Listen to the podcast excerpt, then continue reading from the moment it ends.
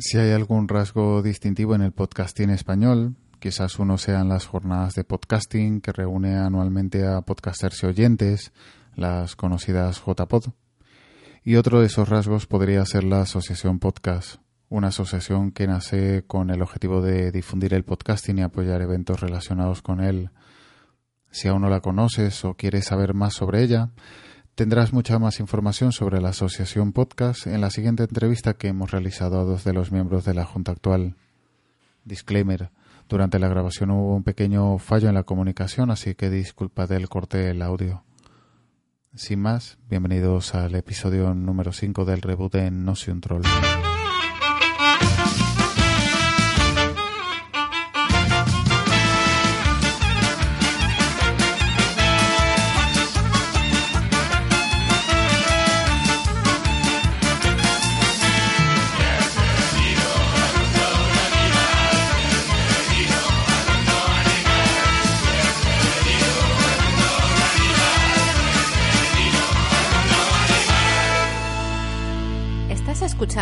No Soy un Troll podcast. Campos de refugiados, slums, favelas, suburbios. Millones de personas subsisten en entornos donde no es posible un desarrollo adecuado. Realidades ajenas por encontrarse a miles de kilómetros o invisibles a nuestros ojos si forman parte de la ciudad en que vivimos. Desde The Habitat te invitamos a no apartar la vista, a informarte sobre la realidad del 90% de la población mundial. The Habitat es un proyecto de educación para el desarrollo que nace de la colaboración entre Arquitectos Sin Fronteras y un colectivo de profesores de la Escuela de Arquitectura de A Coruña, financiado por Cooperación Galega y la Xunta de Galicia. Ponemos a tu disposición proyectos de investigación, material didáctico, conferencias, mesas redondas, seminarios, documentales, todo de forma gratuita a través de la red. Con la participación de profesionales de todo tipo, especialistas en habitabilidad básica, voluntarios de distintas ONGs y testimonios en primera persona. Encuéntranos en www.udc.gal barra de o búscanos por D minúscula Habitat. También puedes contactar con nosotros en Twitter arroba D barra baja o en Facebook.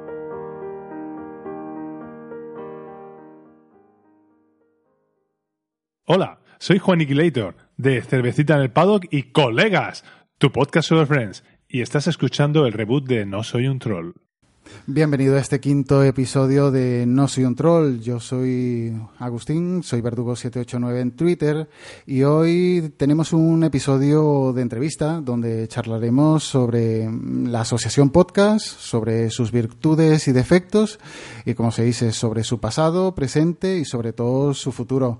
Para ello tengo como invitados eh, a dos de sus componentes de la, de la asociación de de la presidencia actual, se dice, de la Junta actual, perdón.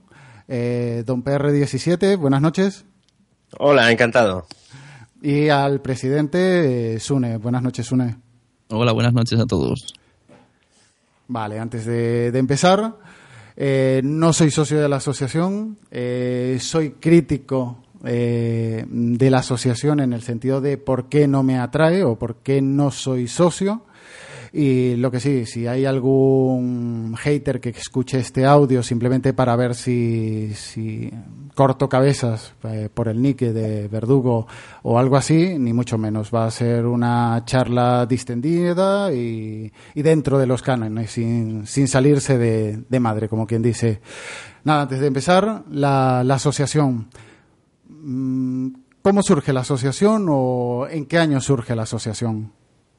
Eh, bueno, a ver, esta asociación viene de. Antes había otra asociación, el cual, bueno, estaban Rafa Osuna y etcétera, etcétera, de los primeros.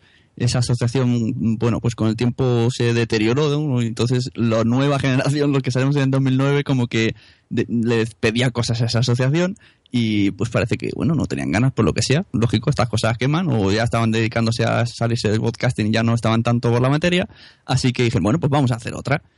Y así que se formó esta asociación podcast. He de decir que, igual que hay la asociación podcast, puede haber 20.000 asociaciones, que eso es un error que mucha gente confunde. La asociación podcast no representa a los podcasts de España, es una asociación cualquiera dentro de cualquier ámbito, al igual que hay muchas asociaciones de sellos, como hemos dicho antes de grabar.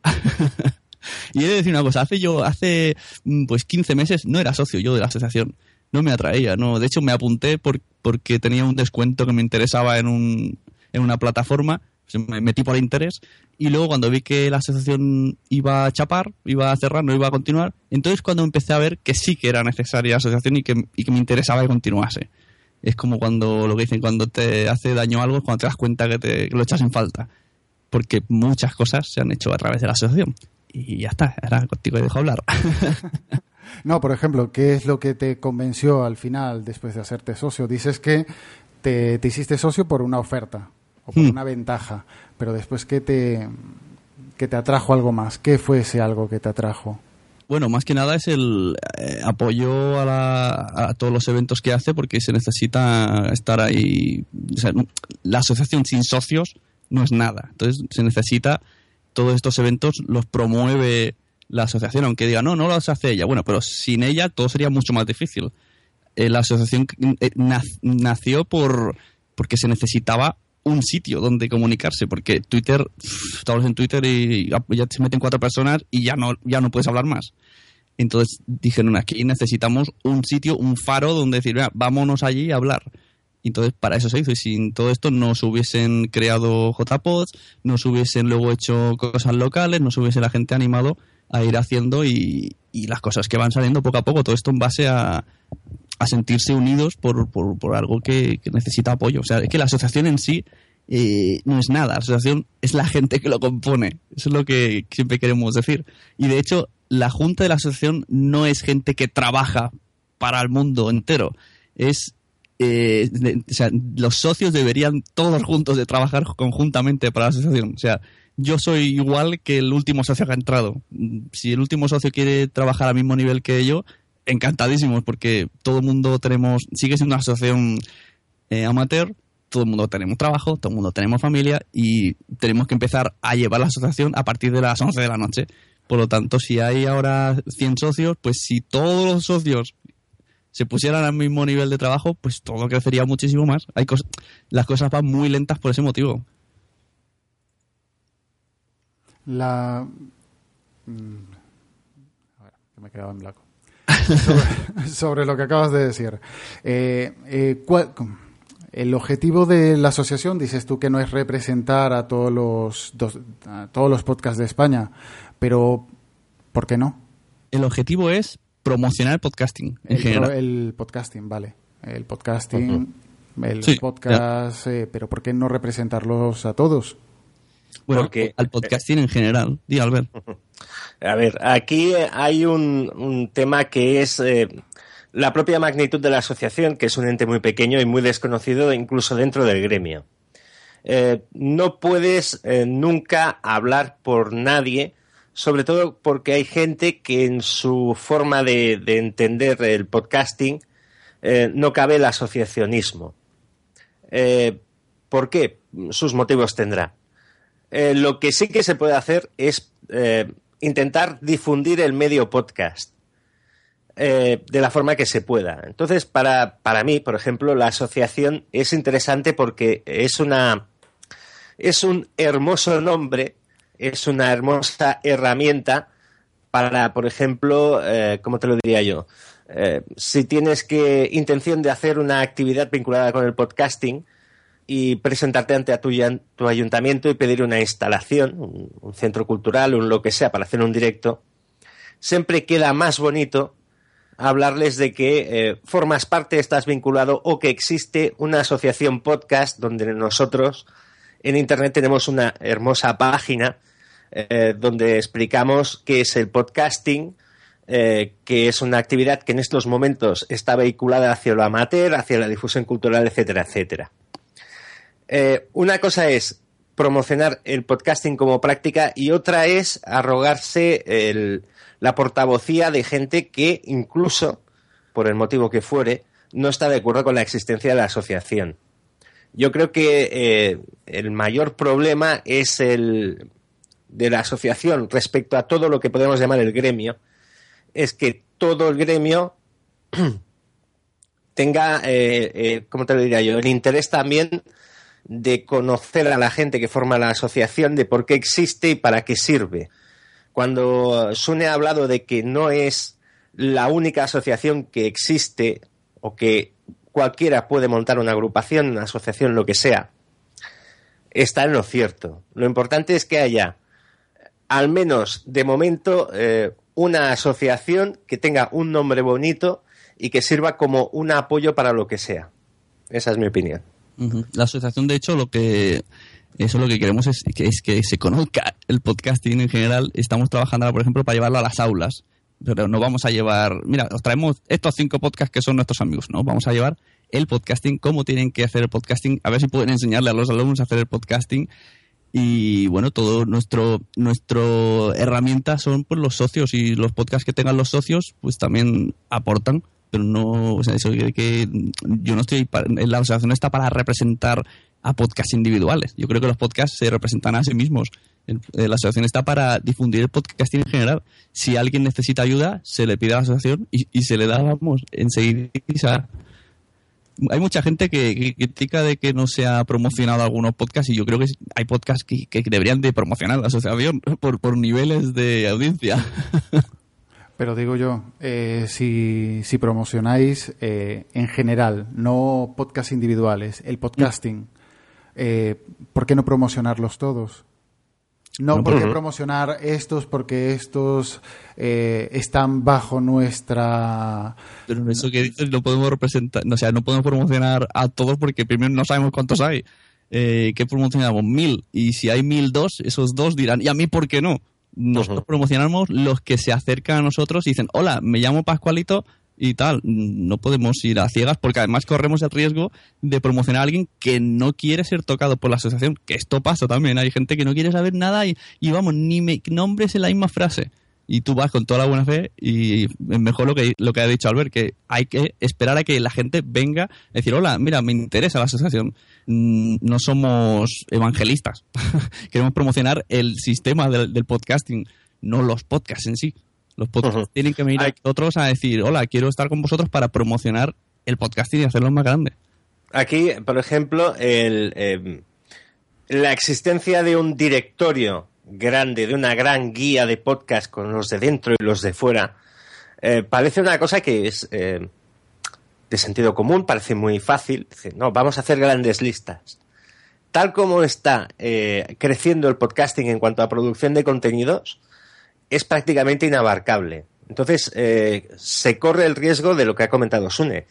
Dejarte a alguien fuera, pero simplemente porque cada semana, cada mes, nacen podcasts nuevos, etcétera, etcétera y siempre eh, hay que tener en cuenta que nosotros no somos una entidad nacional, reglada, reglamentada, ni un colegio profesional.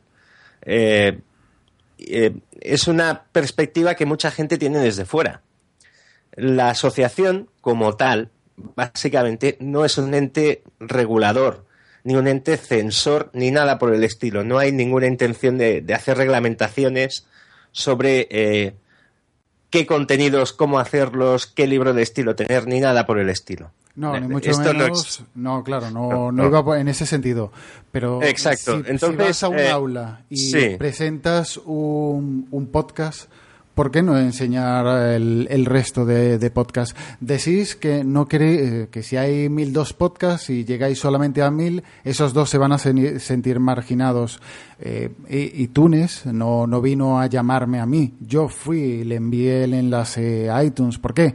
Porque sé que está ahí disponible, porque sé que es el directorio principal. Si hablamos de, de difundir el podcasting, realmente mm, el, nacimiento o, el, la base del podcasting es, iTunes.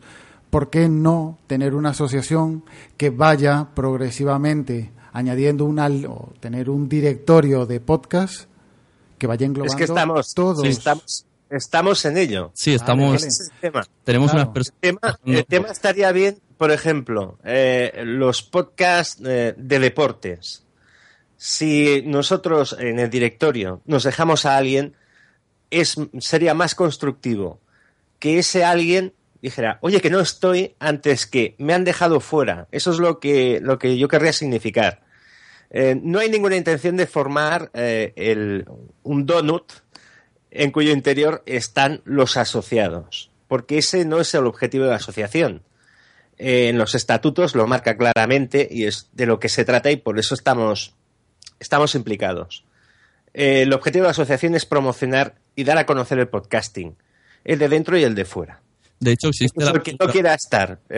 lo que hay que darnos es un margen de confianza de que no se deja a nadie fuera por motivos, eh, por ejemplo, del directorio no se deja a nadie fuera por motivos ocultos, simplemente es puede ser el mismo desconocimiento de, la existencia del producto.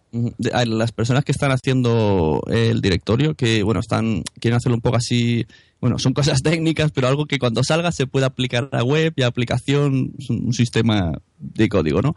Y lo que están teniendo bastante cuidado es que están viendo dónde pueden encontrar un sitio donde sacar información. Me parece que estaban intentando entrarse las entrañas de iTunes para cogerlos de allí, bueno, también tiene su lío. También tiene su riesgo porque hay gente que está en iTunes pero no está, o sea, que no está en iTunes pero sí está en iVoox y otro estará en Spreaker y otro, y entonces vendrán los, ah, yo, ¿por qué no? Entonces es, es difícil, aunque incluso existiendo el directorio de podcast que va a crear la asociación siempre será, se llamará directorio de podcast de la asociación porque no podemos llamarlo directorio de podcast mundial porque no nos atrevemos, puede ser que haya algún sitio que no alcance el algoritmo a encontrarlo. No, pero al igual que está el directorio de iTunes, está iVoox y está Spreaker y seguramente los podcasts, no todos los podcasts que estén en Spreaker están replicados en los otros dos.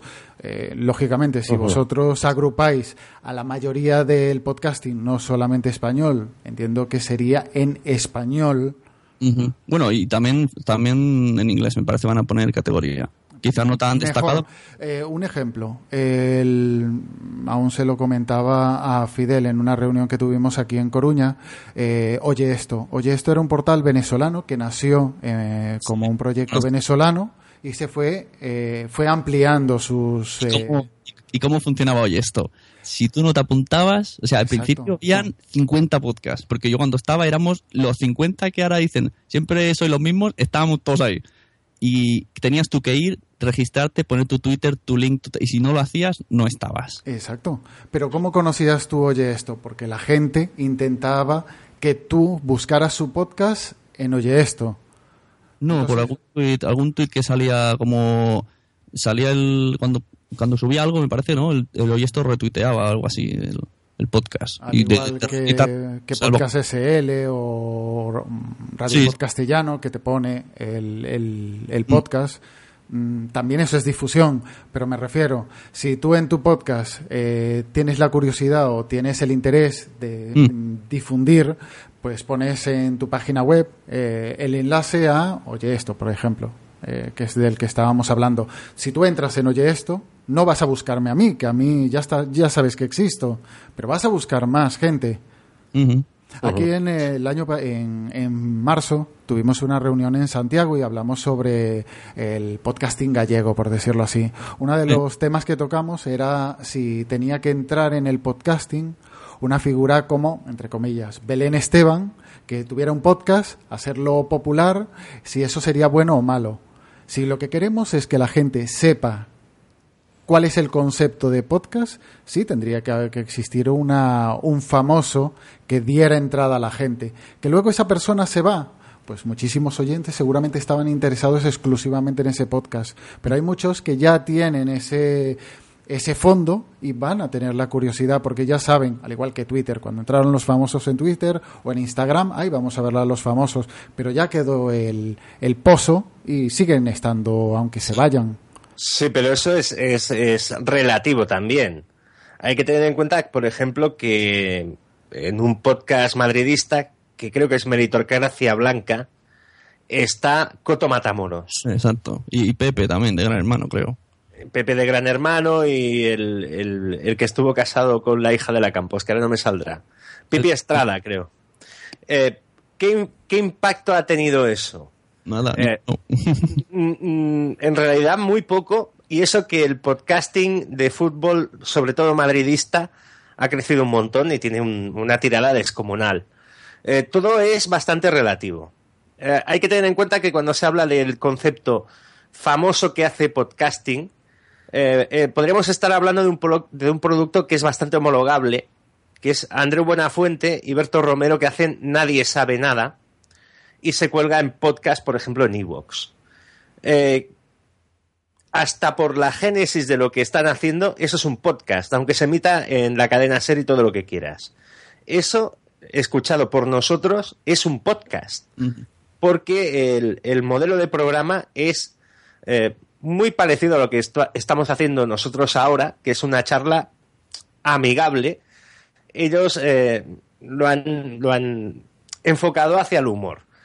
Eh, el concepto de famoso que hace podcast y va a hacer que esto pete. Quizá Belén Esteban, por las circunstancias, sí que podría ser. Pero habría que explicarle a esta mujer que en el fondo está haciendo un podcast y tendría que identificarse como tal. Ah, hay otro ejemplo muy famoso, que es Santiago Vázquez. Este hombre estaba en Radio Nacional de España, eh, se dedica al mundo del misterio, etcétera, etcétera, ha salido en Cuarto Milenio, en los programas de Iker Jiménez y demás. Él hace un producto que se llama Más allá de la realidad. Nunca lo ha identificado como podcast y no es otra cosa que un podcast, porque eh, está eh, hecho en su casa, subido a iBox y subido a iTunes y todo lo que tú quieras, pero es un podcast. Este hombre nunca ha identificado su producto como podcast. El concepto de que va a venir alguien de fuera de la esfera con mucho tirón y va a hacer que esto rebote es discutible. Santiago Vázquez, cuando estaba en Radio Nacional de España, creo que tenía 600.000 oyentes o una cosa así, y no, no, lo- no los ha traspasado todos a su formato podcast es muy relativo. Lo importante de, de- de- si se diera este caso hipotético es que esa gente identificara el producto que hacen como podcast. Eso sería básico, porque el concepto podcast no está en la calle, no está en el consumidor de entretenimiento. No sé qué opinas al respecto. Antes, eh, quiero volver un momento a lo de antes, que en la junta anterior ya, ya se estaba en mente lo del directorio, pero claro, de manera más rústica, como hay algunos que están apareciendo de apunta a tu podcast, pues la gente de, las otras- de, de esta asociación, pero en, en el pasado, pues sí que tiene tenemos un registro de, yo que sé, hay 500, luego ya se ha paralizado en el momento de que apareció alguien que dijo, no, espérate, que voy a intentar con algoritmos eh, buscarlos automáticamente. Entonces, claro, faena que, porque eso es un currazo que no voy a buscar link, feed, mm, web, Twitter, te pasan las noches y las horas. Y luego la mitad, ahora mismo de esos puede ser que 100 ya no existan. O sea que se ha, ido intentando hacer algo, pero claro, son cosas que son a muy largo plazo, no, no se ven fácilmente. Y tú no puedes decir, voy a ir publicando los que tengo, porque si tienes mm, 200, los pones, te dirán, joder, pues vaya tela, solamente anuncian 200 es mejor hacer algo y además ahora con esto que nos han dicho del algoritmo este que intentan sacar cosas de, de sitio donde están todos los podcasts y al menos ya no será mm, hasta donde lleguemos nosotros porque mm, nosotros al ser personas humanas tenemos un cierto campo de visión y no llegamos más allá es, es, están los límites Hay dos proyectos en paralelo de, de listas de podcast. Uno que creo que, Sí. bueno, el de Madrillano, que es eh, podcast con K. sí Y Claro. uno que eh, creo que lleva Josh Green y Boomsy Boom. sí, sí, sí, sí. Eh, ¿Por qué no aprovechar también esa, ese trabajo ya, ya empezado? Claro, sí, sí. Sí, de hecho también Spot tiene otra lista que hemos unido. O sea, esto lleva años. eh, Yo, eh, y llevan enviándonos emails y mensajes, pásame la lista, mírala, no sé qué, añádámosla. Su, su lista, por ejemplo, no tiene suficientes datos como la nuestra, entonces tienen que añadirle muchos datos más para que se puedan complementar.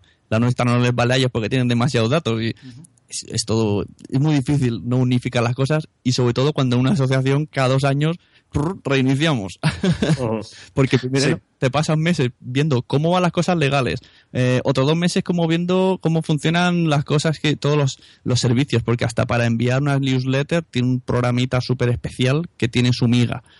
Eh, dentro de ese programita tiene ahí también clasificados por socios, eh, as- eh, eso va a decir as- asociados y ah, ¿cómo es la otra figura? Simpatizantes, que eso es otra que si la gente no quiere ser de la asociación, no pasa nada. Simplemente para darte a conocer, puedes ser simpatizante y ya tenemos tus datos y tenemos tu podcast. Y otra cosa que se, se ha retrasado por culpa de la JPO, los premios y tal y cual, pero que ya tendría que estar en marcha, es una cosa que se llama cápsulas de podcasting. En lo que va a salir dentro de poco en el feed de la asociación serán como pequeños microdocumentales de cinco minutos de los podcasts. Empezaremos primero por los podcasts que sean socios y cuando ya hayamos terminado con todos, empezaremos con los de fuera. Ya veremos qué haremos o si alguien si pide, si pide voluntariado, voluntariado o escribe quiero que me hagáis el mío, eso ya se verá. Como todavía tenemos 100 por delante, vamos a esperar a esos 100 a ver cómo sale, a ver cómo tira y, y, la, y la cosa es esa, hacer microanuncios que se cuelen en el feed de la asociación, también a modo de promocionar esos podcasts. ¿Qué frecuencia? Por otra, Bueno, eso depende de la velocidad que tengamos de encontrar datos, porque queremos poner eh, las personas que componen el podcast, todos sus datos de contacto, meterle musiquita, editarlo, entonces, pues no lo sé. Claro, es que si, es un- te lo digo en el sentido, si es uno a la semana o uno al mes, mima, ahí podemos estar toda la vida para, para que salgan solamente los de asociados. Vuelvo si son lo como tú, que tienen cinco o seis, joder, solamente una persona ya, ya tardaría. Vuelvo a lo mismo de antes. A más gente de socios quiera colaborar. Bueno, ojo, y no socios. Tenemos gente que está haciendo un curso de podcasting para aulas y de cuatro, tres no saben casi ni qué es la asociación. Nosotros dijimos, oye, sabemos que estás en educación y que te gustan los podcasts. Y se unieron al proyecto y no son socios y están trabajando con y para nosotros. O sea, cualquiera puede venir a colaborar y no es necesario hacerse socio. Pero hombre, si estás, eh, si eres socio, pues cuando hayan reuniones tendrás poder de decisión y simplemente es para cosas así, para en el fondo todos los socios llevan la asociación, no es, no es una cabeza y un cuerpo, es todo un conjunto. Entonces, por eso y no, no, no vamos que no me da la sensación de que estás todo el rato diciéndonos como que no queremos a cierta gente, es al revés, nosotros No, no, no, al contrario, al contrario. Eh, por ejemplo, vosotros tenéis una lista de todos los que eh, participaron en los premios. Es decir, eh, todo el listado de los que fueron candidatos. Esa es una es un principio de base de datos. Tenéis una encuesta que hacéis anualmente, tanto de oyentes como de podcasters. Eso también eh, se puede sacar datos de ahí, de mails. Eh, intentar buscar la información. No tenéis que recopilarla todas vosotros. Podéis ir consultándolo por mail. Sí, sí. Simplemente. Lo que también decías, eh, que cada dos años, también te lo escuché el otro día, que cada dos años se reinicia todo. Mm. Vamos a ver, una cosa es que la, la, la Junta sean, no sé cuántos sois, 10, 12 personas, pero la asociación, realmente, eh, si sois 100, esa decisión, eh, así algo que sea eh, importante, se puede tomar entre todos, no solamente la Junta. No Claro. tiene por qué ser un reinicio sí. continuo. Eh, Me en refiero a los premios. eh, mm, este tipo de, de, de iniciativa que tenga la asociación, entiendo que todo el mundo estará a, a favor. No tiene que ser un reinicio. No entiendo ese, ese, ese motivo de reiniciarse. Bueno, a ver, es que los premios no me mola nada que al final todos hemos acabado hablando de los premios. No, no, no, no, te lo pongo como un ejemplo. No es lo, eh, lo, como te dijeron el otro día, es lo que más llama a la, de la Sí. asociación, lo más, lo más publicitado. No digo Los- que sea lo único, ¿eh? Ah, Los ojo. premios, los premios nacieron eh, en, en base a los bitácoras. La gente empezó a quejarse. Oye, ¿por qué los bitácoras en los podcasts solo es podcast? Queremos categorías. Entonces se creó la asociación más o menos eh, co- coincidió y dijeron, mira, pues vamos a coger este, este murmullo que suena y vamos a crear podcast basado en, en la idea de los bitácoras, pero solo de podcast y dando oportunidad a todas las categorías. Se hizo un año. Hubieron quejas del sistema de votación. Se reunieron los socios, se intentó mejorar los fallos. Se, se- otro año, volvió a pasar. Eh, o sea, poco a poco se va puliendo con los socios. Esto, esto solo hay una manera de hacerlo, es con, fa- mm, ¿cómo se dice? Fa- Prueba y error. eso, prueba y error, porque eh, además es lo que te digo, luego viene, yo por ejemplo, yo cuando no era socio, a mí no me gustaba cómo se hacían las votaciones. ¿Qué hice? Pues me meto en la asociación, intento cambiarlo a mi gusto siempre que los socios aprueben, porque siempre todo se aprueba por los socios, que pueden ser los mismos siempre. Eh, pro- pro- propusimos un sistema nuevo, los socios les pareció bien, les pareció que eso de evaluar los podcasts pues era un puntazo nuevo y al final vuelve a haber otros tipos de, de quejas que se irán puliendo poco a poco. O sea, es que esto no es volvemos a, eh, todo esto, el principal problema es lo de, lo que he dicho al principio, que es una cosa amateur, al igual que lo de las cápsulas de podcasting que me ha dicho, ¿con qué frecuencia? Bueno, frecuencia depende de la vida, el trabajo y las cosas que tengan las personas que lo llevan. O sea, no, no podemos decir esto porque no cobramos por esto. Entonces, es mm, a la fe del, del trabajo y buen hacer que tengamos nosotros eh, la- las ganas, el conocimiento y los medios para ir haciendo. O sea, todo va muy lento porque realmente somos poquitos. Y si todos los, ojalá todos los 100 socios cada día se pusieran a las 11 de la noche a ayudarnos, sería la leche. Pero Sí, la verdad, eh, si me permitís, sobre el tema premios. Eh, yo eh, también soy un asociado bastante reciente. Y eh, sé toda la polémica de los premios, históricamente la que ha habido, etcétera, etcétera. Eh, ¿Qué es lo que se ha intentado mm, conseguir este año? En que todo ha ido muy bien hasta el momento de la entrega de los premios y luego, pues, lo de siempre. Eh, ha sido no tan solo abrir el espacio de las nominaciones, sino generar listas. Lo que cuenta de los premios es que suenan mucho.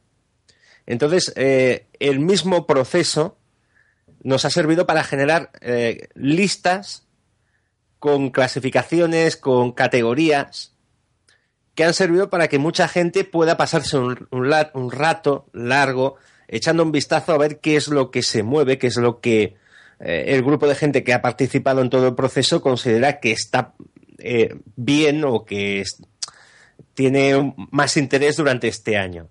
Entonces, por ejemplo, el formulario para, para votaciones eh, te obligaba a ir paso a paso, ir leyendo, ir, ir valorando.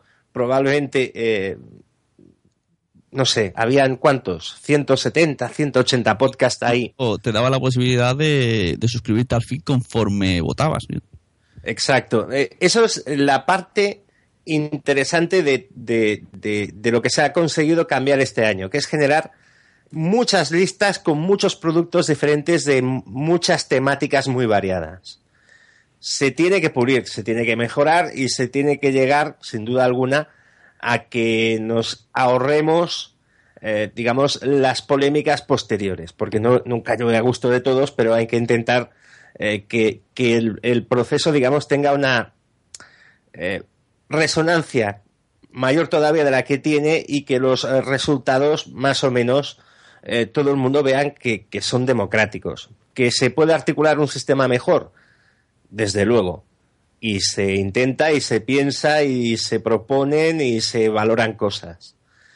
Mm, los premios en sí, el hecho de obtener el premio o no, siempre será una decisión subjetiva y siempre el ganador eh, se podrá discutir lo que sea, etcétera, etcétera. Pero lo interesante de este año y lo que me quedaría de positivo de todo es el simple hecho de haber podido generar listas monstruosas con un montón de podcasts allí.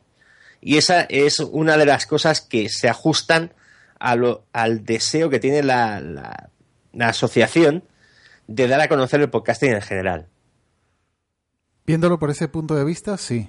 Eh, no, no, como quien dice, no os he traído aquí para hablar de los premios porque sabéis por dónde van los cauces cuando se toca el tema premios. Eh, pero lo que estás diciendo de esas listas, esas listas son muy interesantes para dar a conocer los eh, podcasts menos conocidos o podcasts que, que no tienen suficiente alcance por otros medios. Pero El sistema de votación, mm, yo en la segunda ronda, cuando había que valorar todos los puntos de los podcasts, yo no la, yo no la envié. ¿Por qué? Porque primero, eh, puedo valorar, eh, escuchando muchos podcasts, que escucho muchísimos podcasts, podría valorar a muchos de ellos, pero me parecería injusto no valorar a unos podcasts o podcasts que no escucho, que no son de, de, de mi gusto, eh, obligármelo a escuchar para mm, juzgarlo, porque lo voy a, juzgar a, a disgusto.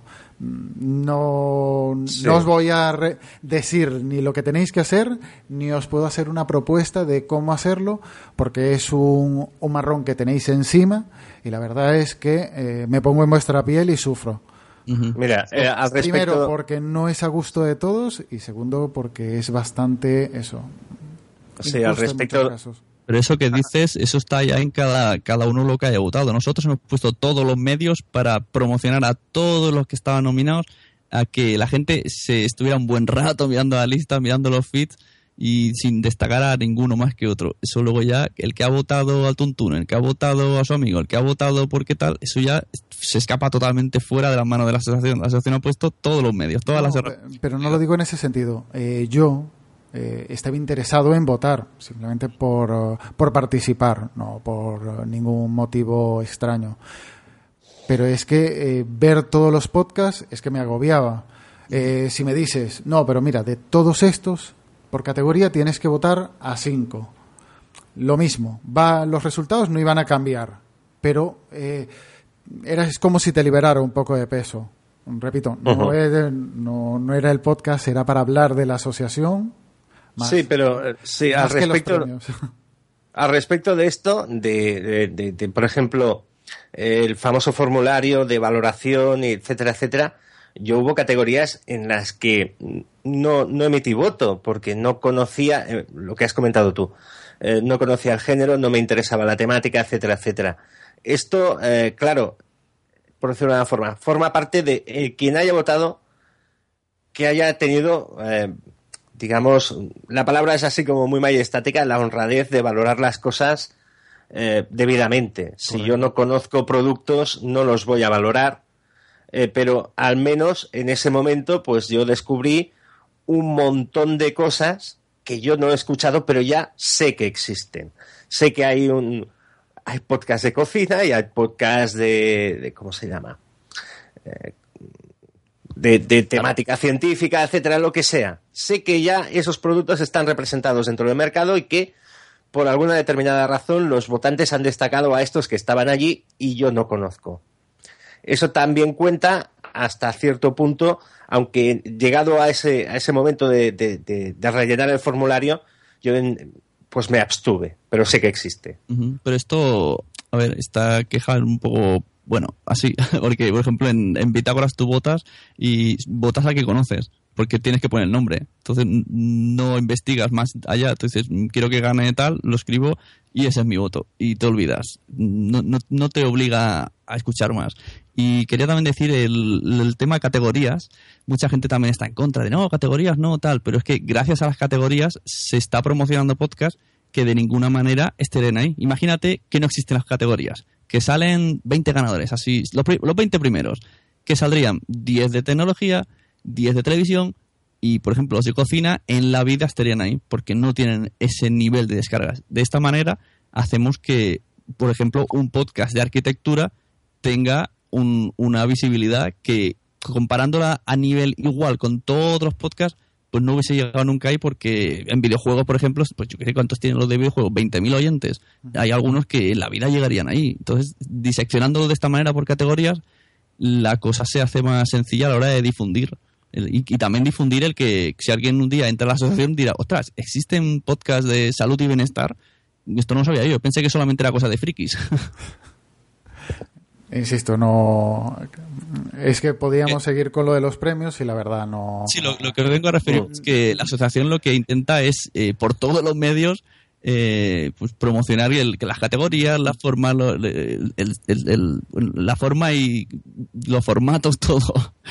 El resto, el resto viene como viene y los socios son los que llevan un poco a volandas de un lado a otro y, y es así, la personalidad la tiene el socio y los socios llegan hasta los conocimientos que tienen los socios, no, no abarcan a todos los podcasts del mundo mundial para hacer eso lo que se necesitaría es tener todos los, o sea, incrementar eh, los socios para, para tener una pluralidad máxima, pues que hubiese socios de todo tipo de oyentes de todo tipo de, de todos lados.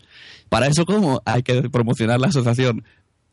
Claro, es que es un poco, yo te lo digo al revés, ¿por qué no nos promocionan a nosotros? Los que en el lado donde no llegamos, ¿cómo vamos a promocionarnos si ya de por sí dicen, ¿esto qué es? Si además me llegan rumores de que las cosas van mal por ahí. A lo mejor si se nos ayudase, es, hay que dar un poco de vuelta a la tortilla. Ujú. Y en el sentido de buscar promoción, eh, mm, sé que hace años, aún se escuchan, hay promociones de, de la Asociación Podcast. Incluso creo que alguna es de, de, de Daniel de Teleadictos. Pero ahora hay ¿habéis hecho alguna que esté disponible? De promos, ah, de, de promos, te refieres. Claro, una, una promo de la asociación podcast. Antes había muchísimas, pero son Sí. antiguas. ¿Por qué no actualizarlas? ¿Por qué no...? Está- estamos en, en mente en ello. Y de hecho mm, de hecho tendríamos que haber hecho una reunión con los socios ya post JPOT pero por cosas de la vida se van atrasando porque primero queríamos reunirnos la junta. Es que lo que te digo todo va muy lento por ese motivo porque es una cosa amateur eso hay que recordarlo. Primero tenemos que reunir la junta ver cómo van las cosas cómo ha ido el año cómo han ido los JPOT cómo han ido los premios decidir nosotros qué, qué pensamos. A- luego necesitamos avisar a los socios con 15 días a invitar a los socios a que vengan a explicarles todo esto y también queríamos proponerle pues nuevas promos, nuevas maneras de tal, eh, nuevas maneras de los premios. Y vamos a empezar a hablar ya del nuevo sistema de premios desde ya porque estamos intentando siempre buscando una fórmula que nos dé como mínimo menos quebradero de cabeza que parece que no se consigue. Bueno, también, Eh, se necesitan promos. también hay, hay que tener en cuenta que una muy buena manera de promocionar que eh, existe la asociación es lo que estamos haciendo ahora, que tú has tenido a bien invitarnos a, a- tu podcast y estamos hablando. Y yo, por ejemplo, eh, participo en algún que otro podcast de, de temática más variada, digamos, eh, donde al empezar siempre eh, se da medio minutillo para que yo explique qué es lo que se cuece en el ambiente. Es decir, aquellos incluso que puedan estar en contra o tener una prevención de la existencia de, la asociación, pero que se avienen en sus podcasts a, a tener un, un debate, una tertulia, ya están haciendo la promoción. Eh, for- la asociación, eh, con sus pros, sus contras, sus defectos y sus virtudes, eh, forma parte del mundillo. Y que el mundillo hable de, de la asociación eh, y que le dé voz de cara a los oyentes ya es una buena promoción. Esto por encima de que puedan también utilizarse las promos, las cuñas, etcétera, etcétera. Mira, antes al, al principio, ahora antes lo quería decir y se me ha ido, ahora me ha vuelto. Has dicho, ¿por qué, eh, o sea, que, mm, ¿por qué debería yo hacerme socio?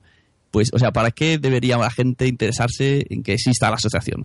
Pues hace un año o dos, la Generalitat de Cataluña, pues mm, tiró una piedra y dijo que iba a cobrar por podcast, que iba a buscar la gente que emitíamos podcast aquí y nos iba a cobrar por, por emitir. Mm, No sé qué baremos cogía. Mm, Entonces, gracias a que existía una asociación podcast, la asociación podcast escribió a la Generalitat y esta le respondió fácilmente y rápidamente porque era un ente, era una asociación, no era una persona que dice, hola, tengo un podcast, que vete a saber tú si lo hubiese respondido. O sea, realmente es algo que sirve también para defenderse cuando pase algo.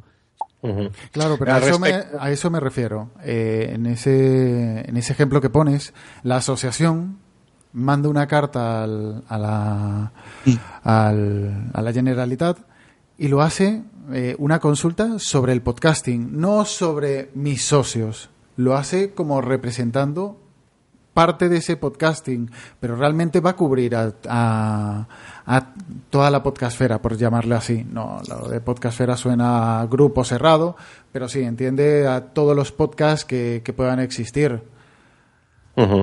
Es que, de hecho, eh, y esto habló de Goyix, habló con Sune sobre el tema, eh, en el futuro, el podcasting, y yo me voy a poner un poco quizás eh, lírico, el podcasting ¿qué es? Es ocio especializado y opinión independiente. En un futuro, tal como están pintando las cosas, probablemente vengan a por nosotros, como conjunto de gente que crea contenidos, que tiene opinión y que es independiente. Y esto, aunque suene conspiranoico, al sistema no sé si le va a sentar muy bien, sobre todo en un país como este que no está acostumbrado a eso. Entonces, en un futuro eh, pueden venir a por nosotros de muchas maneras y si no es a través de la asociación podcast habrá que inventarse algo que sea representativo del conjunto porque yo tengo esa percepción, esa mala espina de que tarde o temprano eh, sean grupos, medios de comunicación, sean gobiernos, comunidades autónomas, sea quien sea, eh, se acabarán dando cuenta de que, por ejemplo, tenemos un sector de podcasting que está muy pujante, que es el de política, economía o opinión, que es muy incómodo, que dice cosas eh, em, utilizando datos y utilizando a especialistas, a politólogos, a economistas, que son muy incómodas.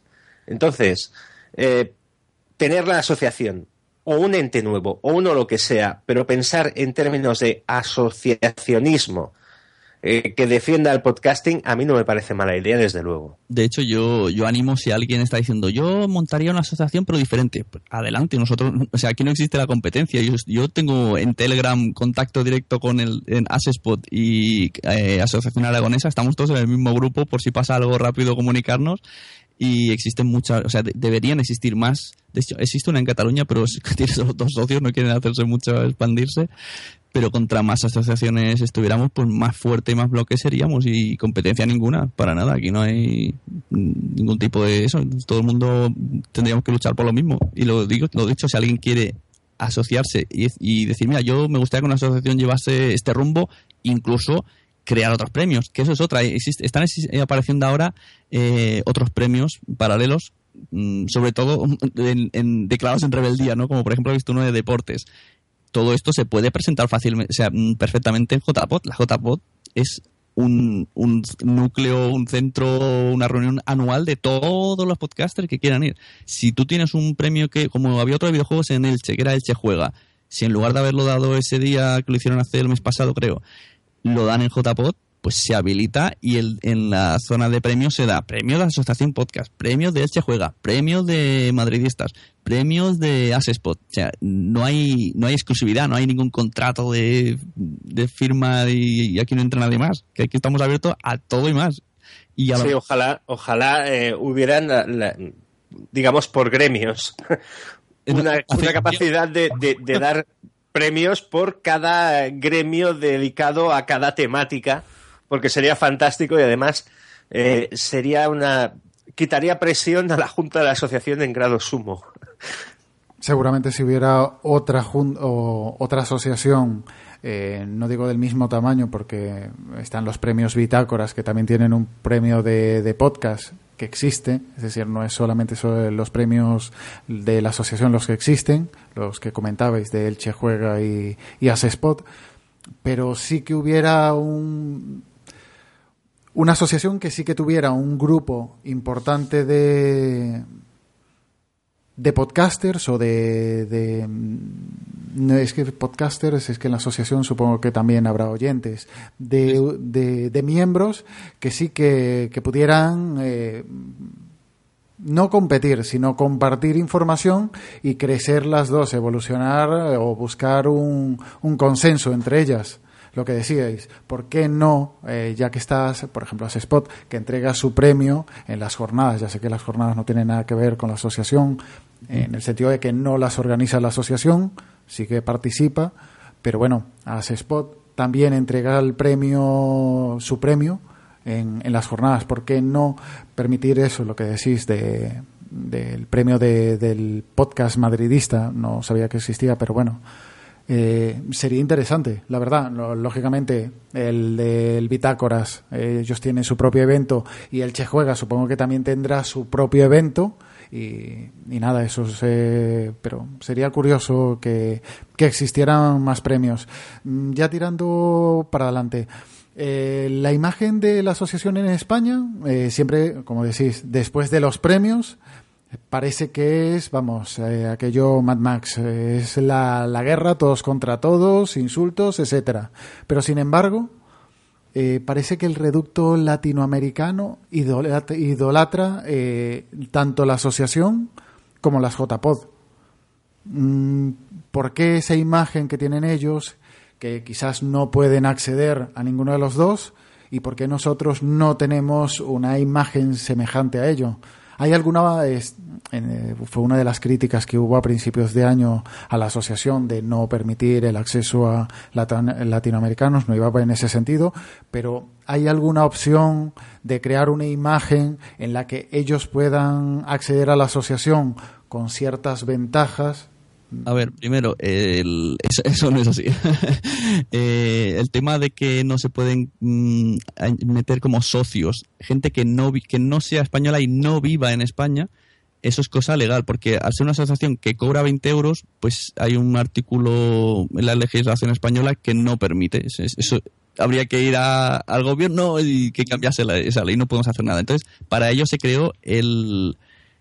eh, la- bueno, pueden ser, ¿cómo se dice? Ah, simpatizantes. De hecho, mi amigo Josh Green ahora es simpatizante, votó hasta donde se pudo, la segunda fase, pero luego ya por temas de logística, pues no se ha podido. Y ay, me he perdido lo que estaba diciendo. Sí, al, al respecto de esto, eh, la asociación, eh, aparte de, de- de todo lo que hemos hablado, tiene que articularse en términos legales como una asociación con unos estatutos y seguir una legislación. Eso, eh, por ejemplo, limita, nos limita en este tema de tener asociados eh, fuera de las condiciones legales del marco español. No es, no es por otro tema, desde luego. Y en cuanto a la importancia o, o la relación eh, entre el podcasting español y el podcasting eh, americano, yo creo que ya nos gustaría a nosotros tener el impacto que tiene en otros países de habla hispana el, fenómeno podcasting. Es que esto es como, es como todo. Lo que tienes no te das cuenta y lo que no tienes lo deseas. Nosotros en, en México ya están monetizando. Aquí siempre se habla de monetizar. Y en México y Latinoamérica y América, bueno, menos en Estados Unidos, que ya cobran y les da igual asociacionismos, pues sí que es verdad que lo que, lo que dice es que, que nos ven como, o sea, es, es que es bonito. Esto de estar unidos, la gente lo ve como algo malo. Le llama mal, le mal llama endogamia, pero a mí me parece bonito que la gente se haya unido por una afición, que la gente esté junta y que la gente decida vamos aquí, vamos allá, vamos a hacer un evento, vamos a apoyar el evento, incluso aunque tenga fallos, nos va a dar igual porque se ha hecho por nosotros y, y- y nos lo pasamos bien y se difunde con nuestro hobby y es un fin de semana que puedes hablar de lo que te gusta, cosa que en casa no puedes hablar porque te miran raro y pues, pues sí, se, se mira con cierta envidia y, y- eso es, no sé, yo creo que es, es bonito y, y ojalá ellos lo consigan y poco a poco lo van consiguiendo. De hecho ahora en Argentina pues han empezado con una página, a hacer un directorio, como decíamos antes, pero al parecer no sé es que son muy poquitos, porque en esa página hay 20. Ojalá fuéramos 20 para empezar desde cero, pero ya estamos en- rodados. Sí, y el evento JPod eh, es el más visible, es el más importante, es el que más suena, quizás. Pero eh, a mí me gusta que hayan otros eventos vinculados con el podcasting incluso lo que se conoce como las quedadas que montan eh, podcast individualmente. Es decir, el podcasting tiene una ventaja muy clara respecto a- a la radio convencional. Y es que, eh, digamos que somos más accesibles los podcasters eh, por vías eh, por redes sociales hay más interacción y sobre todo estamos más somos más accesibles incluso en persona que los, los grandes gurús de la comunicación. Al fin y al cabo, los podcasters otra cosa no tendremos, pero somos de hablar, somos de acodarnos, de tomarnos una cerveza y pasar el rato. Eh, eso es importante, es un, es un hecho distintivo del podcasting, que al fin y al cabo el podcasting y el podcast eh, como, digamos, programa de audio tiene la personalidad de la gente de lo que tiene la personalidad de la gente que lo realiza. Eh, es importante que los podcasts, los podcasters y demás tengan esta actitud aperturista de, de intentar realizar eventos o realizar quedadas o hacer lo que sea para, para vincularse a los oyentes. Todo esto genera, digamos, una sinergia que, que- que es beneficiosa para todo el gremio. Y de paso aprovecho para decir aquí si, si alguien quiere hacer, si está escuchando esto y, y vais a hacer un evento de lo que sea, de podcasting que sea, vamos a reunirnos podcasters en el bar tal que venga quien quiera. Eso, se, aunque no sea socio, eso lo, lo decimos siempre, se escribe a info arroba asociacionpodcast.es y nosotros en el podcast lo anunciamos y hacemos un resumen de quedadas y todo aquel, o sea, todo aquello que nos ha llegado a nuestro oído, que también nos ha llegado, ah, la asociación no promocionó mi directo. Bueno, ponte en contacto con nosotros, porque no vamos a buscar a todos los directos por lo de, por lo de antes, porque si nos olvidamos uno dirán, ¿por qué no me pusiste a mí? Preferimos que la gente, o, o- si, si es algo muy sonado, que es a nivel que va a mover muchísima gente y nos llega, sí que lo hacemos sin que nos digan nada. Pero si es algo en concreto, mejor que nos lo digan, no se pasen como una especie de nota de prensa y nosotros lo anunciamos en el blog, ponemos en el podcast y nosotros estamos encantados de decir, oye, este fin de semana en Madrid hacen, pues mira, justo me parece que dentro de poco, eh, poquitas personas además de Asespot van van a hacer algo en Madrid y, y, pues la gente que quiera va a ir ahí. Me parece que es en el puente de Navidad. Pues se anunciará y hasta que vaya, aunque a a lo mejor son 10, 20, bueno, pues ahí está, poco a poco. Esas cosas son las que hacen piña y unos aprenden de otros. Pero lo que decíamos antes y lo que la gente ve mal es que Mm. esas reuniones de, de endogámicos eh, hace una imagen de hobby de- Pero, del podcasting eh, ¿por y qué le quita ese, ese toque de... mm, ¿Cómo se dice? Pero De ¿por qué re- objetivo de, de monetizar. ¿Por qué reunirse, eh. ¿qué reunirse es endogámico? No, no, no, eh, no lo digo en plan peyorativo, ¿eh? Eh, Por ejemplo, te pongo un ejemplo de un podcast que estuve escuchando, eh, Destino Arrakis. Estaban hablando sobre la literatura gótica y decían que eh, en, en la época eh, los escritores se reunían entre ellos, se contaban sus historias entre ellos y entre ellos se iban intercambiando ideas. Solamente se escucha, se- seguramente se leían entre ellos porque no era popular la- ese tipo de literatura. Pe- y- ¿Era malo? No, al contrario. Hemos eh, estamos viendo muchísimos, muchísimos años después que han salido obras clásicas de ese periodo. ¿Por qué? Porque estaban, eso, estaban bien gestionadas. Mm, ¿Qué supone? Que, que si nosotros seamos endogámicos, eh, hace peor el podcasting. pero es que yo creo que las cosas crecen así. De hecho, si tú ves eh, cómo empezó todo esto, yo, yo me atrevería a decir que fue en Murcia en 2009, eran 50 en una sala de un ayuntamiento que les cedió una especie de teatro a reunirse para hablar de cómo editar un audio. Salieron de ahí los 50, se fueron a comer a un bar, decidieron montar una asociación y decidieron que al año siguiente eh, iban a- la- deberían de haber eso, pero con más gente. Entonces, poco a poco, y lo bueno es que ahora ya no es un grupo de gente, ahora es muchos grupos de gente. Están en Zaragoza, están en ya se ha dividido los grupos, cosa que mola mucho porque cada uno va, va creciendo individualmente, que en el fondo enriquece a todo el podcasting. No veo nada mal. Claro, no- habrá gente que esté en su casa y, oh, no oye mi opinión. Bueno, ven, preséntate, dime quién eres y dame tu opinión.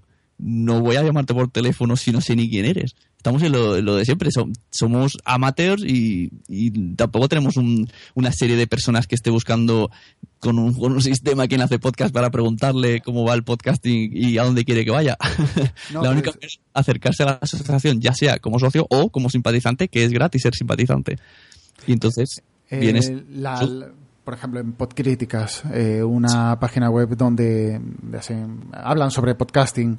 Eh, después de las JPod, tenía un, un post que ponía que es el momento de madurar, como si esta imagen de, de jornadas le daba un aspecto de hobby y realmente no estaba madurando el podcasting en España en un sentido eh, de monetización por, por esos eh, por esos grupitos, por esa mm, ese bajo estatus que se le daba con esas reuniones. O yo entendía eso en el post. Bueno, yo creo que si alguien quiere monetizar, lo que tiene que hacer es buscarse la monetización uno mismo. Mm, La asociación, vuelvo a repetir, es amateur y no creo yo que la intención de la asociación sea buscar patrocinio para los podcasts en general, siendo una cosa amateur, porque todo eso lleva un tiempo, pero vamos, si ya hacer una simple mm, entrega de premios lleva dos meses, imagínate tú intentar buscar patrocinio y que la gente gane dinero y que sea la cosa justa. Yo creo que cada uno se pueden dar unas. Eh, de momento está ahí la asociación. Si alguien, si alguien que le interese contratar podcast se acerca, ya veríamos qué pasaría. Se, habría que hablar con los socios y reunirse. Es que todo se va a hacer siempre hablando con los socios. La, lo- la Junta no decide nada en absoluto. Hasta el último céntimo y cualquier movimiento se junta y se reúne y se debate. Entonces, no sé, si alguien quiere monetizar, yo creo que cada uno tiene que buscarse... la asociación no promueve la monetización. La asociación quiere que se dé a conocer el podcasting, que tú vayas por la calle y se sepa lo que es un podcast. Sí, en un futuro, eh, cuando llegue, porque esto es algo que se palpa, digamos, en el ambiente, cuando llegue la monetización eh, de, de- de varios eh, podcasters y la cosa funcione, la asociación lo que podrá hacer en cualquier caso es eh, hablar con esta gente, ver qué modelo ha utilizado e intentar difundir estas vías que se conocen. Eh, pero la monetización depende de los objetivos que se marque cada uno. Y sobre todo depende, eh, digamos que la primera línea es llegar a tener, digamos, una masa crítica que te permita rentabilizar de verdad. Entonces, el proceso de la monetización es, es algo que tiene que venir, que de momento, por los números que se manejan de descargas, es una opción que se pueden plantear X podcasters y la asociación, en mi opinión, cuando llegue, llegue ese momento de cruzar el umbral y de que haya un, ya una corriente, como mucho, puede dar unas, una información o unas pautas de lo, de lo que la, gente que lo está haciendo ha utilizado para llegar a esa vía. La monetización en sí ni es buena ni es mala. Eh, yo, por ejemplo, censuraría, o no me gustaría, mejor dicho, que la monetización fuera a costa de cobrar, por ejemplo, una cuota al oyente. Yo lo encontraría contraproducente, pero bueno, es mi opinión. Si la monetización es a través de unas vías que permitan que el, el oyente acceda al contenido de forma gratuita, pues estupendo porque sale ganando todo el mundo. Pero bueno, la vía monetización es algo, es un horizonte que mm, lícitamente puede tener un grupo de podcasters eh, y es algo que, por ejemplo, yo en mi, en mi escala de descargas no me planteo ya ni de lejos. Eh, o sea, hay varias sensibilidades al respecto de todo esto, pero yo no creo que hacer una reunión o una quedada o un lo que sea sea perjudicial para aquellos que tienen el horizonte de monetizar y rentabilizar contenido. De todos modos, esto no significa que si un día viene alguien que nos estoy yendo ahora mismo, sea socio o no, y diga, mira, yo soy asesor, me voy a ofrecer a la asociación, voy, o sea, voy a patrocinar a la asociación de modo que yo puedo ser asesor de quien se acerque a la asociación, yo me aseguro de que le encuentro publicidad.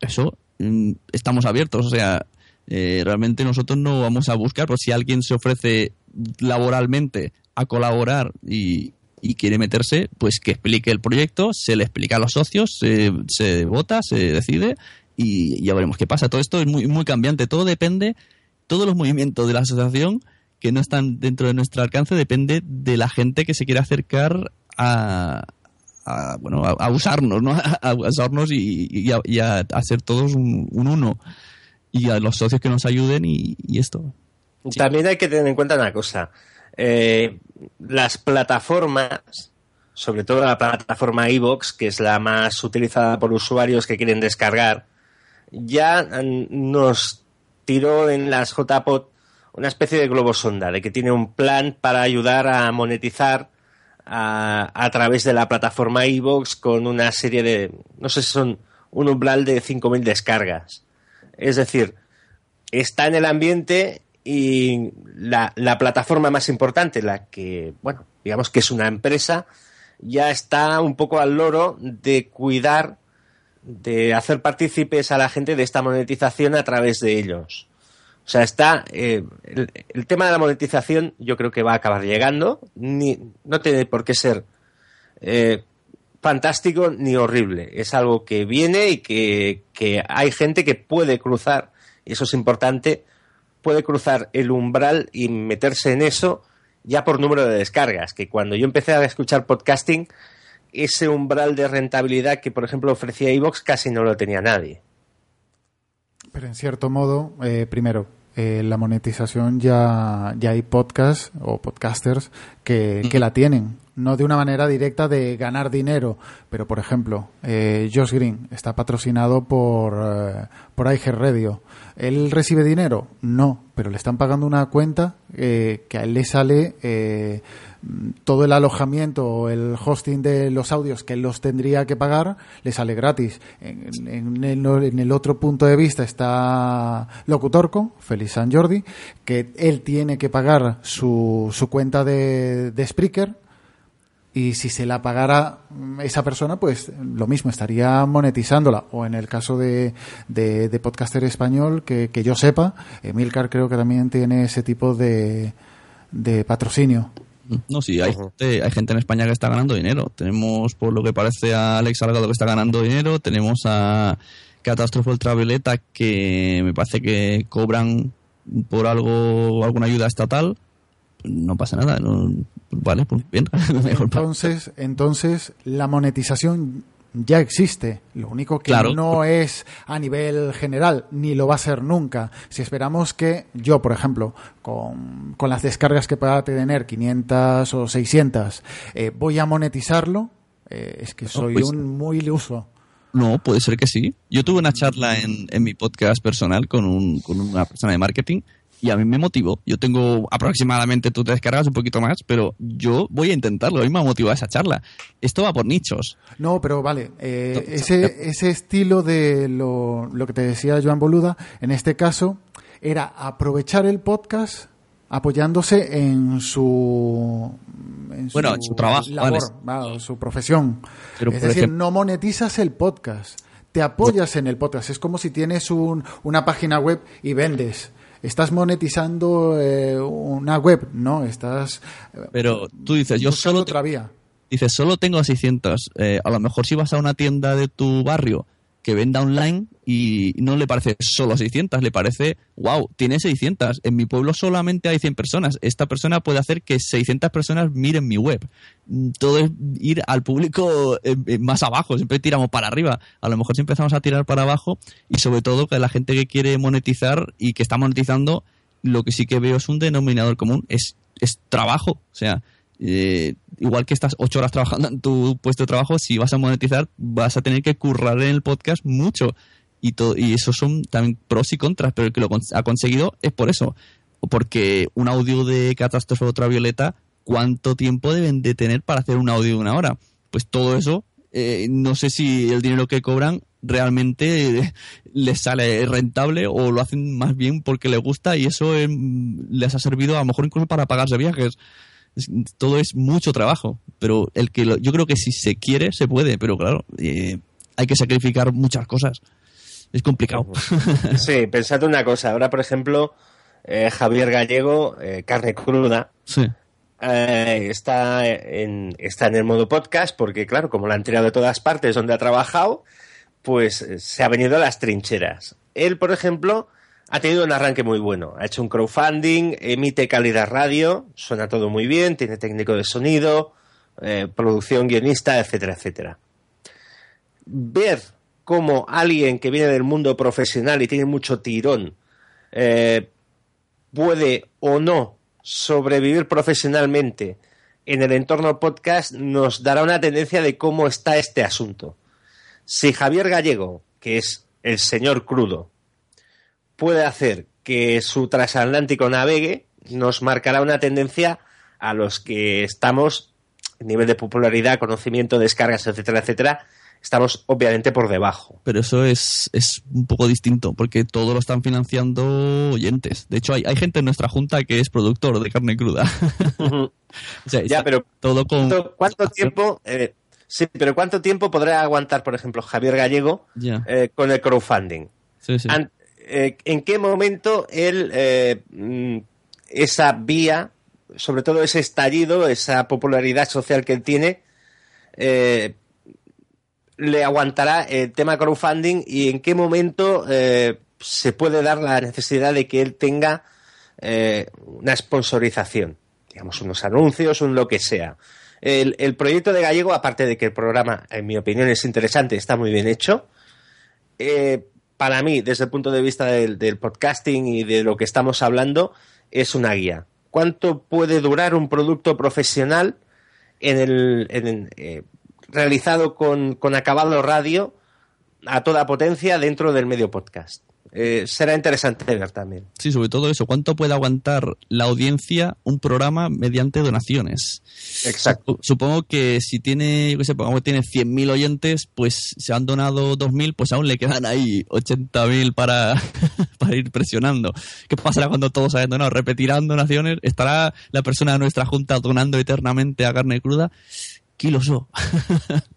Pero lo mismo, eh, eso se reduce a un grupo pequeño. No, la gente no va a mantener todo el podcasting. Si lo miramos desde el punto de vista del oyente que mantiene Sí. al, al podcaster y buscar un patrocinador externo, también se hace complicado por, por el alcance que tiene el, el podcasting. Lo mismo, hay radios que no son comerciales, me refiero, no son comerciales, no son rentables, por decirlo así.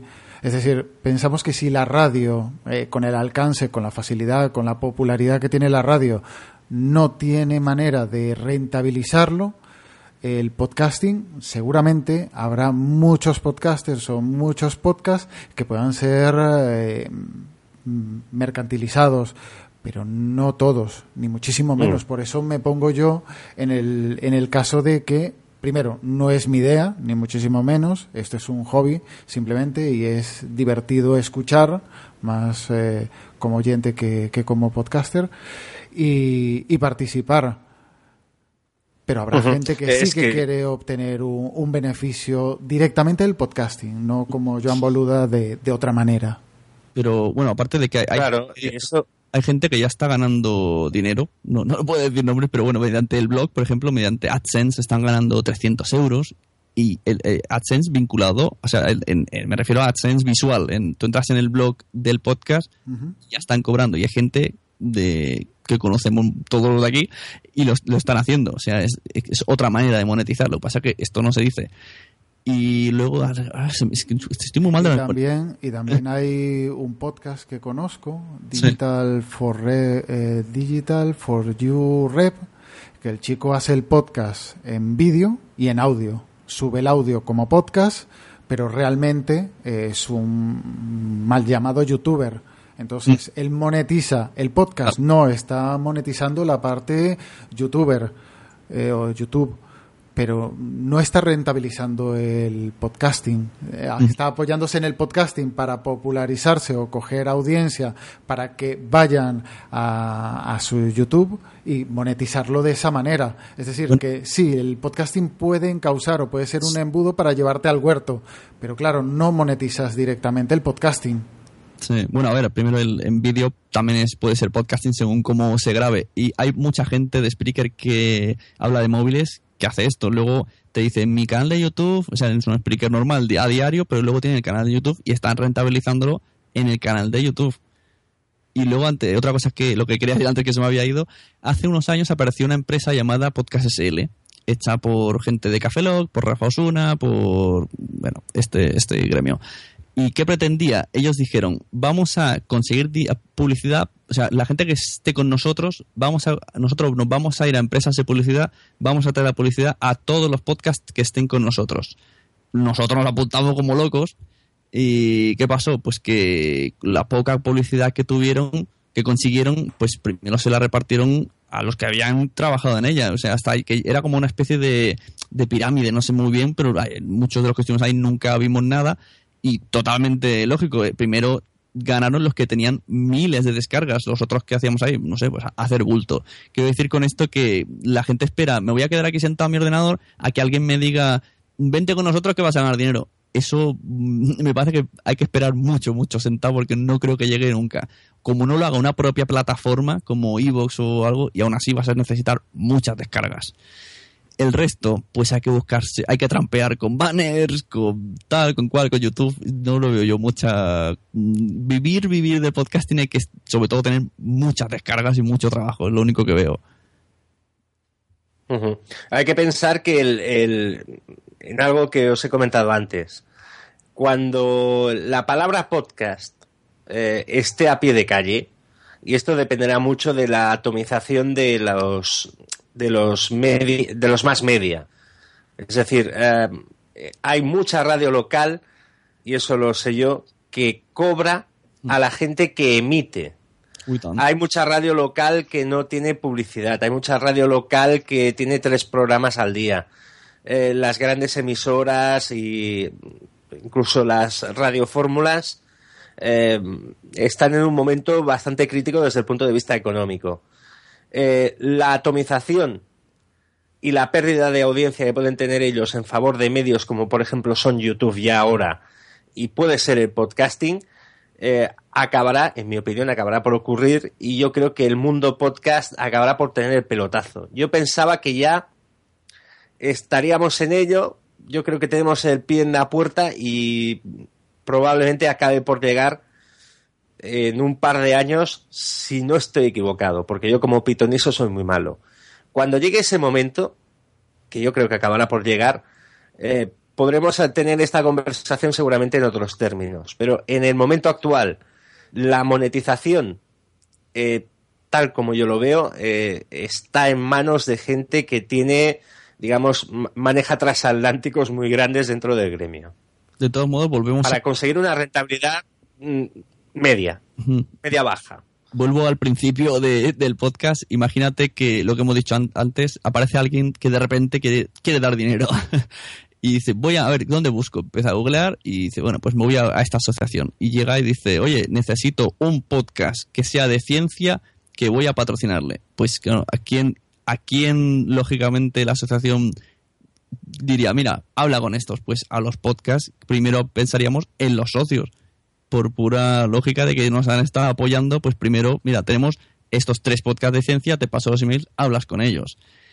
Es otro, otro modo del por qué hay que estar en la asociación, porque también cuando, cuando las cosas lleguen, pues quien primero va a estar en la cola van a ser los que han estado siempre, no los que lleguen solo para repartirse el pastel. En caso de que llegue esto, ¿eh? que esto lo vamos muy hipotéticamente todo.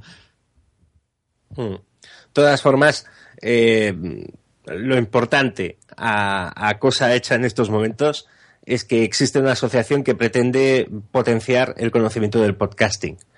Más adelante, cuando ocurran una serie de eventos que tendrán mucho que ver con la pérdida de audiencia de FMs y demás y con los publicistas intentando encontrar nichos especializados, porque eso también no es una cosa solo de nuestra voluntad, es una cosa también del, del sistema del marketing, de, del mundo digital, del nicho adecuado para...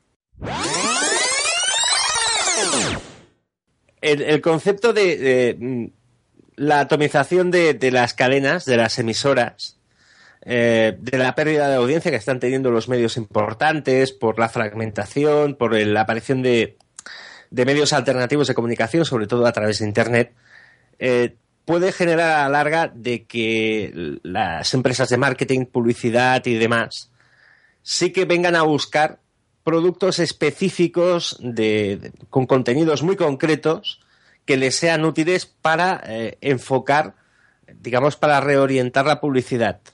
Y nosotros podemos estar aquí preparados porque, de hecho, eh, los podcasts son multitemáticos, hay muchas maneras, muchos formatos, etcétera, etcétera y hay algunos que son altamente especializados. Lo importante ahora, mientras eso ocurre, es que la palabra podcast, el concepto podcasting, lo que hacemos, eh, intentar difundirlo de la mejor forma que sea posible. Que empiece a sonarle a la gente y luego, eh, si ocurre ese evento que yo preveo, pues nosotros ya estaremos aquí y dependerá de cada uno eh, aprovechar la oportunidad, rentabilizarlo, etcétera, etcétera. Eh, lo más importante, creo yo, a día de hoy es que el, podcasting crece despacito, pero va creciendo. Entre ir creciendo poco a poco y llegar al margen de la popularidad, pues aún nos queda un trecho y hay que hacer pues lo que estamos haciendo, digamos, toda la comunidad en pleno, que es seguir produciendo, seguir mejorando, seguir ofreciendo cosas nuevas al oyente. Igual la, la esperanza por decirlo así, que le queda esa monetización de, del podcasting, es lo que eh, me remito a un comentario que hizo Emilcar, que creo que estaba entrevistando en un promo podcast a Jan Bedel, eh, a lo que decíais vosotros, a la especialización. lo bueno, la virtud con la que nació el podcasting ese era tratar temas que no iban a tocar nadie más bien sea por, por el, nicho que tocaba o el público al que se dirigía. Entonces ahí sí que veo yo una opción de monetización, eh, como hace eh, Alberto y Juan, un podcast muy local. Alberto y Juan me refiero a los de arquitectura. Eh, la amor será yo, perdón. Pues mm, tienen un proyecto pensado en local, entonces mm, dirigiéndose a un público, por ejemplo, de La Coruña, un público muy local, sí que podrían encontrar un patrocinio local eh, para su podcast. Pero ya estamos hablando de mm, especializarse eh, lo máximo. Es decir, un mm, podcast, como decíais, el ejemplo que puso Sune, eh, ciencia. Eh, la ciencia es que, claro, eh, si quiero un, eh, patrocinar a un algo temático de ciencia, porque mi producto es de ciencia, pues igual voy a una radio comercial que seguramente tiene muchísima más audiencia, sin desmerecer a los podcasts de, ciencias. Mm, pero mm, si, busco a alguien que quiera hablar sobre algo que ocurre en Coruña, actualidad coruñesa, y tengo un podcast que la gente que va a escuchar ese podcast está realmente interesada en ese tema y yo le ofrezco ese producto, Mm, pues esa, esa audiencia va a ser más receptiva a esa publicidad. Esto es como, como los cines. Yo a veces iba a un cine donde en el pueblo de Albert, de, PR, perdón, y, y, parece muebles, tal, Paquito, tal cual. Pues ya estábamos a los muebles Paquito, no hace falta que sean Ikea. Sí, pero pensad, pensad una cosa. También tenemos un concepto, yo diría que un poco equivocado. Eh, si tú te coges la programación de una radio generalista, cadena ser, cope, onda cero, etcétera, etcétera, y te pones a mirar lo que emite día a día, aparte de que los formatos son clónicos, cada uno será más de derechas, de izquierdas y dará la información como le dé la gana, eh, emiten lo mismo, son boletines, magazines, eh, tertulias, noticias de la noche, programa deportivo y ya está. O sea, no tengamos el concepto de que el podcasting eh, es algo, eh, ¿cómo te lo diría?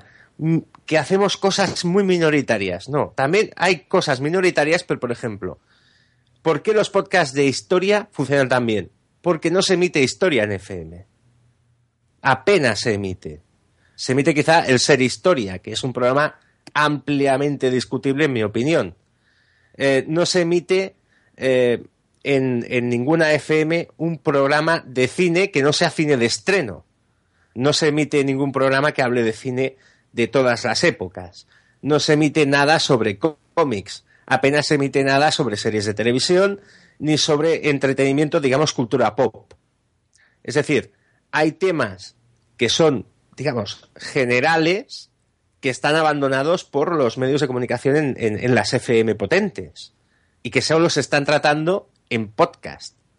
Es decir, se puede hacer algo de geología, que es algo muy concreto, muy concreto, hacerse muy bien y ser muy interesante, pero en el mundo podcast en estos momentos no tan solo se hace especialización, sino que se está rellenando los huecos de algo que es eh, temática que está abandonada directamente porque los programadores de las emisoras y de las cadenas de televisión lo han desechado y es muy triste. Es muy triste que eso sea así. Eso también es un tema de ideología, de, manera de pensar de, la sociedad en general. Esto cuando empieza, antes has dicho de qué dependerá, hacer una serie de cosas y ahí me, me echan falta que, que no has dicho de la tecnología. La tecnología va avanzando, vete a saber tú lo que pasará. El que haya mm, internet en los coches parece que esto es inminente. Esto en dos años yo creo que todos tenemos ya alguna aplicación de podcast en el coche incrustada y seguro que Apple hace algo para, con ello. En, estos momentos, estoy equivocado, eh, esto lo hablé con un, con un compañero en las JPod, mm. hay fabricantes de coches que ya están con la opción podcast dentro de la radio del, del, vehículo. Claro, pues imagínate que, que, empieza a ganar la carrera, que la gente dice, anda, mira, si yo desde aquí pongo, yo qué sé, pongo ivox.com en el coche, empiezo a escuchar audios y las audiencias de FM empiezan a caer. A lo mejor la gente que es de marketing dice, bueno, pues vamos ahí. Y luego también otra cosa, hay tipos de anuncios. Mm, ¿Qué compraríais más? ¿Algo que esté todo el rato Coca-Cola, Coca-Cola, Coca-Cola, Coca-Cola? ¿O que alguien te aparezca de repente diga, ostras, me ha venido, he probado una bebida que no había probado nunca y me sabe diferente. Pues a lo mejor solo porque es esa persona que has oído en el podcast y que tienes más confianza y dice, pues voy a probarla, a ver, ya que me la, no, me ha dicho que es la mejor del mundo, simplemente ha dicho que es curiosa, pues a lo mejor es otra manera. Todo esto también es marketing, que ahí ya yo no entro, pero yo creo que también hay que darle, la, la gente de marketing tiene que cambiar la filosofía. Y algún día llegará también, la gente ahora está creciendo con Internet, pues todo esto llegará a todos los chavales que ahora les parece que han nacido con Internet, cuando crezcan pues ya será todo vía Internet. Entonces ya veremos a ver qué nos depara el futuro. Lo de los coches aún creo que grandes empresas conseguirán dejar en un hueco el podcast amateur y, que no salga a la luz. pero bueno, tengamos la esperanza de que ese, de que en el coche, con internet, con esa opción de podcast, sí que va a ganar visibilidad, al igual que en las Smart TV, ese, esa opción de YouTube igual ha, ha ganado más audiencia o más popularidad eh, esas plataformas, pues igual el coche lo, lo consigue. Eh, El otro, día, escuché que alguien ha mirado los códigos de la actualización de Spotify y han visto una pestañita que se llama podcast. ¿Eso qué significa? Saldremos todos, habrá que apuntarse, entrará negocio, se repartirá también los 5 euros que vale Spotify, los podcasts serán gratis. eh, ahí está, de momento están pensando en, en implementar la opción podcast dentro de Spotify, que ya sería un puntazo. Y a ver de dónde sacan el directorio también. Pero recordemos que también las radios tienen podcast, entonces igual puede ir dirigido a eh, conseguir también algún tipo de, de convenio con, con radios para no sé de qué manera repartir el dinero, el beneficio, pero No, sí, está claro que cuando venga masivamente, los primeros que van a aparecer son la gente, los famosos se van a ir de la radio y se van a meter, o sea, en lugar de cobrar mi sueldo en radio, hago lo mismo en podcast y me llevo el beneficio yo entero, pues supongo que serán los primeros que, que estén, pero bueno. ahí. Sí, tenéis que pensar una cosa. El, el, el archivo podcast más descargado de España es Milenio 3. Ujú. De acuerdo. Pensad que Milenio 3, hasta yo de- donde yo conozco, no es propiedad de Cadena Ser, es propiedad de Iker Jiménez. Ojo, cuidado. Eh, es decir, eh, en un momento determinado, si hay lo que yo me temo que pueda haber, que es eh, una reorganización y una simplificación del mercado FM, si vienen para aquí, tampoco hay tanta gente profesional preparada para ello. Quizá Iker Jiménez, vía podcast, eh, lo, lo tenga más preparado y lo tenga más pensado, pero el resto tampoco, ¿cómo te lo diría? El mercado de la difusión española no está preparado para competir en Internet. Es mi forma de verlo. Incluso en los, los periódicos, las versiones digitales y todo esto, la gente, cuánta gente lee el periódico en físico y cuánta gente lo lee por el, eh, por el ordenador, para entendernos. Y no han sabido monetizarlo. Es decir, en, en el mundo de la comunicación vienen tiempos muy interesantes y nosotros quizás en estos momentos estamos al otro lado de la valla y nos podemos encontrar con la opción de poder saltarla. ¿Quién la podrá saltar? Pues obviamente eh, en un principio quien, quien, pro- quien en estos momentos esté produciendo algo que sea más eh, radiofónico quizás, Claro. pero bueno, ya se verá. No está claro que en cuanto venga la estampida nos van a adelantar por la derecha y alguno conseguirá llegar al ritmo y otro pues nada, seguiremos haciendo el hobby y ya está, simplemente no hay que preocuparse más de, de la monetización. Desde luego. No, la, la- la parte importante es poder disfrutar de- del podcasting, de, compartir eh, y aprender, porque la, la mayor parte de las veces con, con los podcasts se aprende. Y nada, eh, alguna, para finalizar ya, porque creo que se nos ha ido o se me ha ido un poco de la mano con el tiempo, eh, métodos de contacto de la asociación, Eh, sí, la web es asociacionpodcast.es y el email info arroba asociacionpodcast y en Twitter es arroba asociapodcast. si queréis hacer spam vuestro propio, eh, propio No, no, estamos... Hay que volver a hablar de la asociación, que luego se malinterpretan las cosas y no mola. perfecto, me gusta, me gusta esa idea. Pues nada, muchísimas gracias eh, tanto a PR17 como a Sune por, por venir en representación de la asociación. Esperemos que mucha gente eh, en, en mi nivel, por decirlo así, eh, conozca la asociación o tenga- le demos un poco más de difusión y, y gane un poco de, de socios. Pues muchas gracias a ti por, por la curiosidad y el debate que ha estado muy interesante.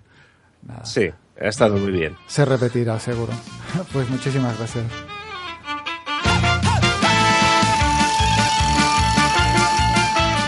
Si quieres contactar con nosotros, en Twitter somos nstroll-podcast, nuestra web no soy un troll.es y si quieres enviarnos tu promo o un saludo, nuestro correo no